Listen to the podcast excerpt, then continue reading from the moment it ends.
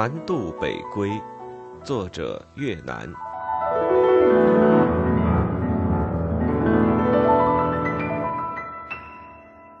本专辑只朗读书中注解，欲听全书正文，请移步其他专辑。注解三十八：章太炎，一八六九至一九三六年。章太炎，名炳灵，字梅叔。据说因倾慕明末清初顾炎武之行事志向，改名将，号太炎。浙江余杭人，国学造诣极高，以能文善论著称于士林，被时人誉为最著名的国学家与经史家。此人对时事政治亦特别感兴趣，堪称革命家，为当时文坛政界备受瞩目的名士。其授业弟子多一时俊杰。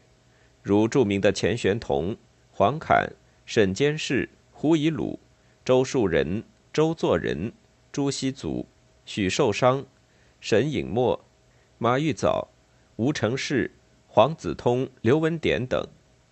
由于弟子之多之出众，张氏大有天下如林盟主之势，更受社会各界所重。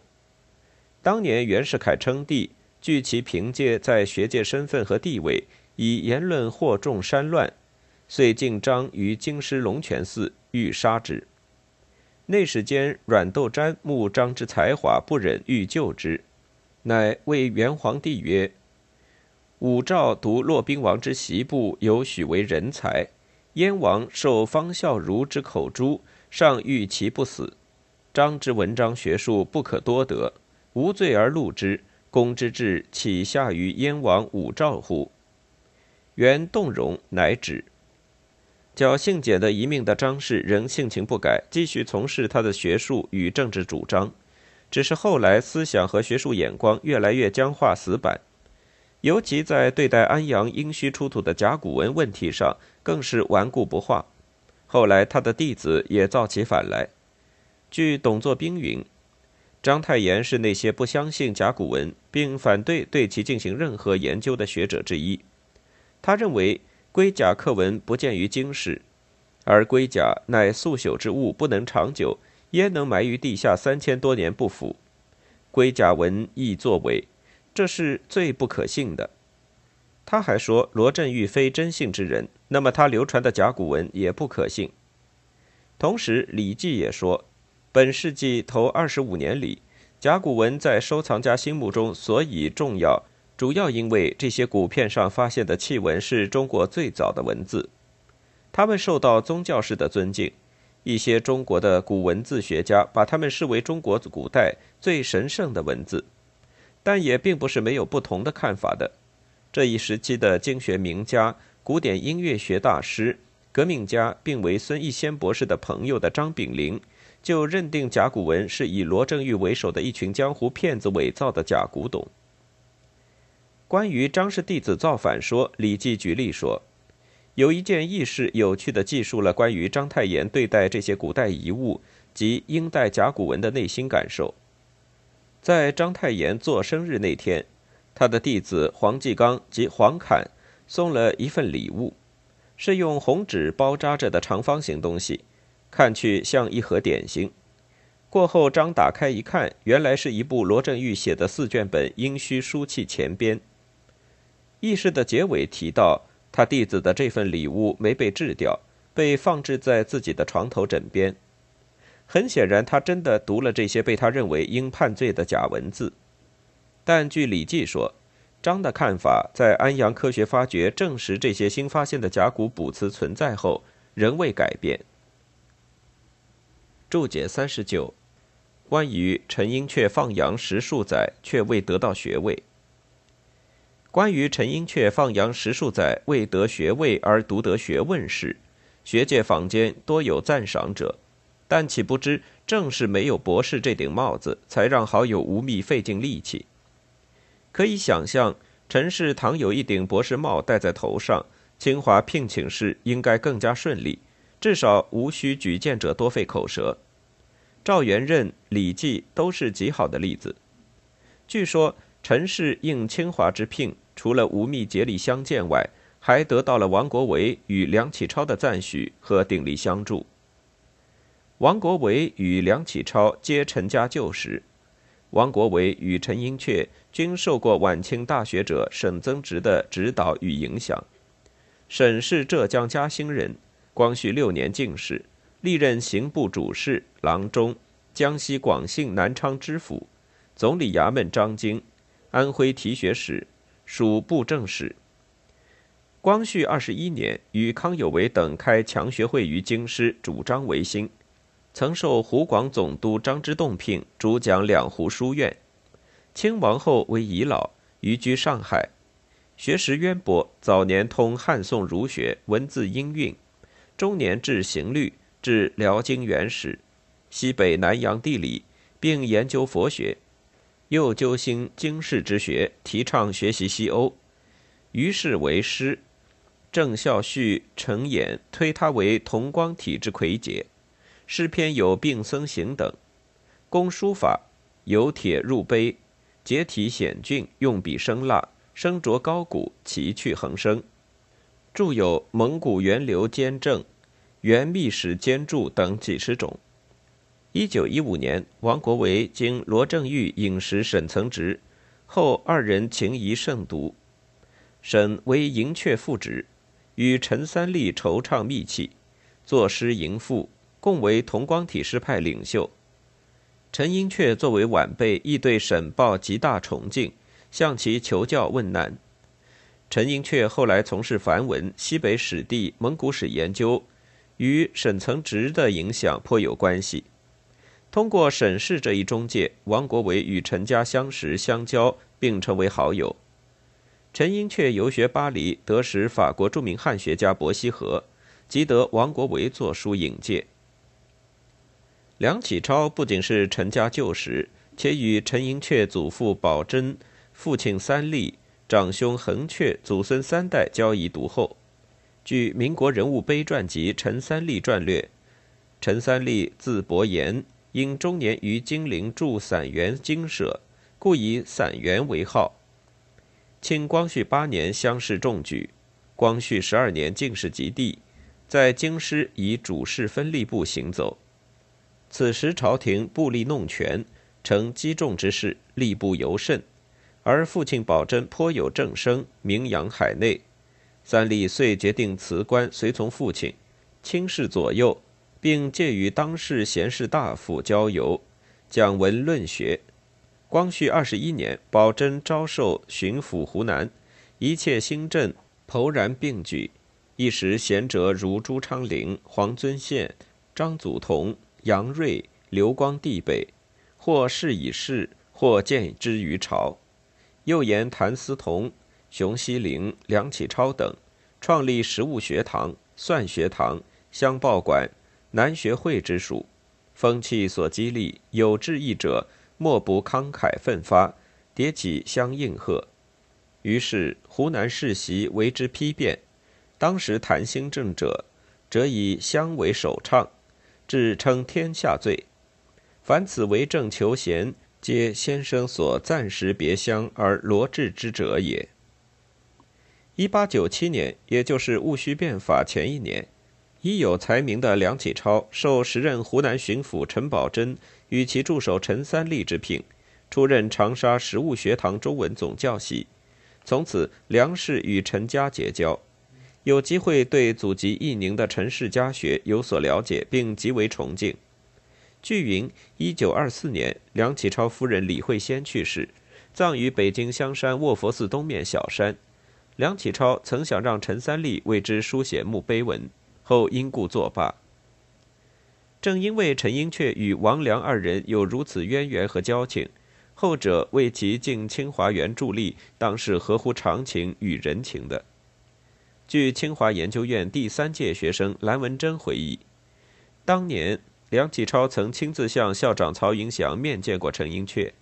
当时的情形是，曹说他是哪一国的博士，梁说他不是学士，也不是博士。曹又问他有没有著作。梁达也没有著作，曹说既不是博士，又没有著作，这就难办了。梁先生气了，说：“我梁某也没有博士学位，著作算是等身了，但总共还不如陈先生寥寥数百字有价值。好吧，你不请，就让他在国外吧。接着，梁先生提出了柏林大学、巴黎大学几位名教授对陈先生的推荐。曹一听，既然外国人都推崇，那就请吧。陈哲三是蓝文珍的再传弟子，关于梁曹队的故事是陈从蓝处得来的，因而有人谓颇具小说家之描述，只能为一种传闻，不能全部置信。其理由是，到了陈哲三世这里。与梁曹已隔三代，时间久远，难免有以讹传讹之嫌。即使真有此事，也多有演绎，致使后人难辨真伪。如同顾颉刚氏搞出的曾类地造成的古史传说一样，年代越往后，编造成分越大，色彩越浓。当年清华园中的梁曹对，亦当如此吧。注解四十：吴宓与陈寅恪受聘清华大学。根据吴宓晚年自编年谱云，吴于1918年秋到哈佛大学后，与初到哈佛的中国留学生于大为相识，并成为要好朋友。后来又与进入哈佛就读的陈寅恪相识。于大为与陈寅恪是姑表兄弟。此前，于大为君又多称道其姑表兄义宁陈寅恪君之博学与通识，并述其经历。诗人陈伯言先生名三立。前夫人罗氏生长子恒恪为诗人画家，继配夫人于明师，也就是于大为之姑母，生五子龙阙、六子迎阙、七子方阙、八子登阙。年十一留学日本，两度游学欧洲，先居巴黎，后再赴欧洲，经史到美国。一九二五年由吴宓推荐，清华聘为国学研究院教授，月薪四百元，乃回国。记其在外国留学之时，凡一十八年与玄奘同，密身为配养。当吴宓向曹云祥举荐陈寅恪时，陈仍在德国柏林大学研究院研究梵文、巴利文、藏文和佛经。一九二五年二月十六日，吴以曹云祥校长的名义致电柏林，陈有过迟疑，后决定就聘，但言不能即刻到校。据吴宓日记四月二十七日载，陈寅恪复信来：一需多购书，二家务不及就聘。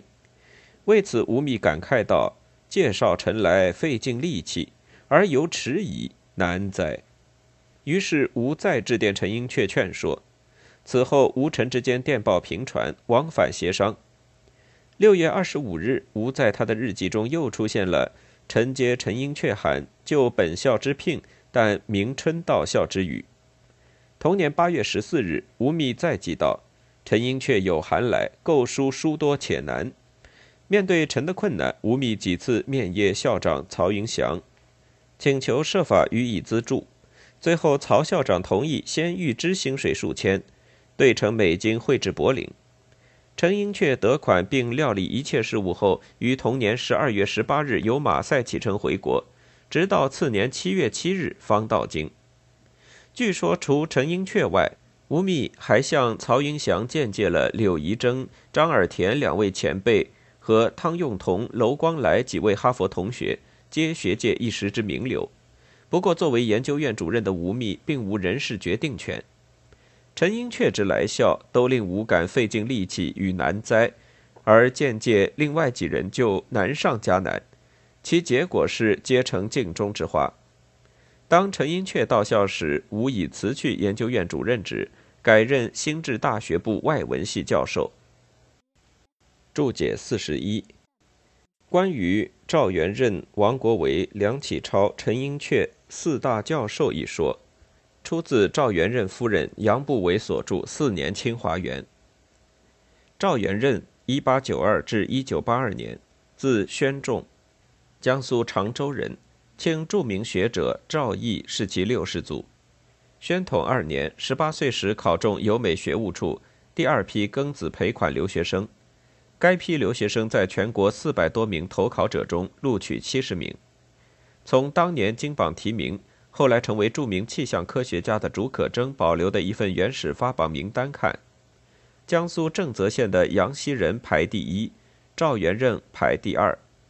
全体留学生中，后来在社会上名气较大的有张鹏纯排第十，沈祖伟第十三，竺可桢第二十八，胡宪生第四十三，胡适第五十五，胡达第五十七，周仁第六十七。处于古代科举考生孙山地位的最末一名是浙江平湖的张宝华。至于谁是名落孙山者，已不可考。又杨步伟文中所说的张仲树，名张鹏春，字仲树，乃著名的南开大学校长、教育家张伯苓之弟。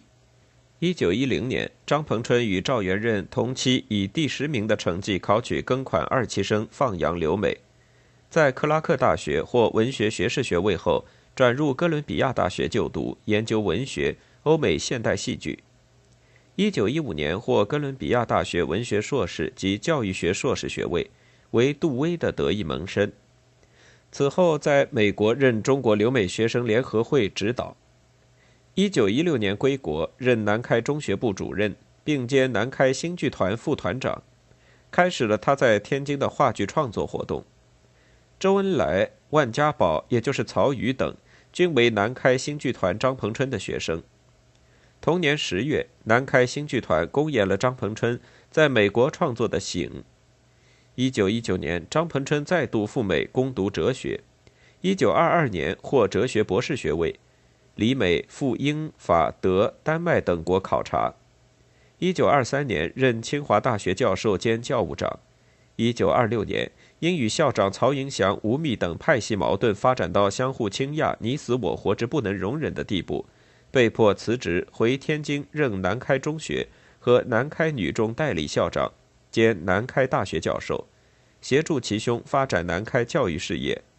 抗战爆发后，从事外交活动。注解四十七：关于李济没有成为武大教授的原因。